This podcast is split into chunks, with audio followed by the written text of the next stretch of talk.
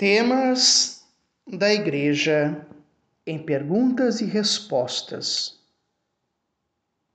O que o católico deve saber sobre o suicídio? Meus queridos e amados irmãos e irmãs, o quinto mandamento da lei de Deus nos diz: não matarás. Esse mandamento mostra que a vida humana ela é sagrada porque está voltada para a criação e a sua dignidade está na sua imago Dei, a sua imagem de Deus. Deus é seu início e fim. Deus é dono e soberano da nossa vida e ninguém, por qualquer circunstância, pode reivindicar para si o direito de destruir diretamente um ser humano inocente. Aqui entra o homicídio, o aborto, a eutanásia e o suicídio. O suicídio contraria a inclinação natural do ser humano para conservar e perpetuar a sua vida. É gravemente contrário ao justo amor de si mesmo e é contrário ao amor do Deus vivo. O Catecismo da Igreja Católica, no parágrafo 2264, vai dizer: o amor para consigo mesmo permanece um princípio fundamental de moralidade. O suicídio é um mal em si, grave e lamentável, que nos assusta e que nos gera a pergunta: o que pensar de uma pessoa que tira a própria vida? Como fica a salvação para uma pessoa que tira a sua própria vida? Para a primeira resposta, vamos recorrer à explicação de Viktor Frankl, criador da logoterapia, ao qual viveu no campo de concentração da Segunda Guerra Mundial. E durante a sua estadia no campo de concentração, ele percebeu que somente aquelas pessoas cujas vidas possuíam algum sentido, quer fosse social ou religioso, conseguiam enfrentar o sofrimento até o fim. Mas aqueles que já não esperavam mais nada da vida, por assim dizer, acabavam recorrendo ao suicídio. Viktor Frankl concluiu que basicamente duas são as motivações para alguém não se suicidar: a convicção de que o suicídio causará o sofrimento de alguém próximo e o medo de ir para o inferno. O que é a logoterapia? É a teoria psicoterapeuta que se fundamenta em dar sentido à vida. Nós precisamos reforçar nossos laços de família, de sociedade, de igreja. E para evitar o suicídio, laços e relações humanas são muito importantes.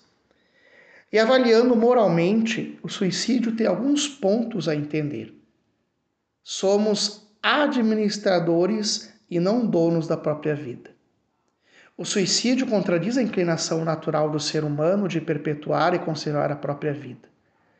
O suicídio coletivo ele é condenado por qualquer forma de instrumentalização, pelo fanatismo e, e desprezo pela vida. Se for para servir de exemplo, principalmente para os jovens, é grave. A cooperação voluntária ao suicídio é contrária à lei natural ou à lei moral. E distúrbios psíquicos graves, angústia, a depressão ou o medo grave da provação, do sofrimento ou da tortura podem diminuir a responsabilidade do suicídio. Segunda pergunta: sobre a salvação de um suicida, não se pode desesperar. Deus, po Deus pode usar por caminhos que só Ele conhece, dar ocasião de arrependimento salutar na hora da morte. A igreja reza pelas pessoas que atentaram contra a própria vida e por elas sente compaixão e misericórdia. A igreja sabiamente nunca afirmou que alguém específico estivesse condenado. O inferno, a condenação eterna, a ausência de Deus existe. É um novíssimo, é um dogma de fé.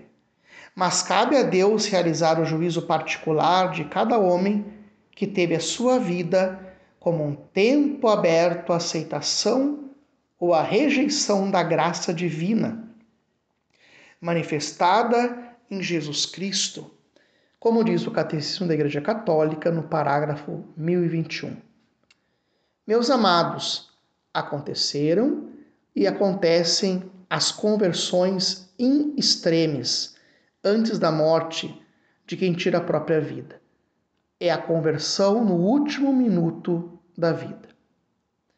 Vemos o testemunho de São João Maria Vianney. Certa vez, ao celebrar a Santa Missa, notou que uma mulher vestida de luto estava no final da igreja chorando, porque seu marido havia se suicidado na véspera, saltando da ponte de um rio. O santo foi até ela no final da celebração eucarística e lhe disse: Pode parar de chorar. Seu marido foi salvo, está no purgatório. Reze por sua alma. E explicou à pobre viúva: Por causa daquelas vezes que ele rezou o terço com você. No mês de maio, Nossa Senhora obteve de Deus para ele a graça do arrependimento antes de morrer. Por isso, meus amados, não devemos duvidar dessas palavras. Portanto, a vida é um dom de Deus e deve sempre ser preservada. Amém.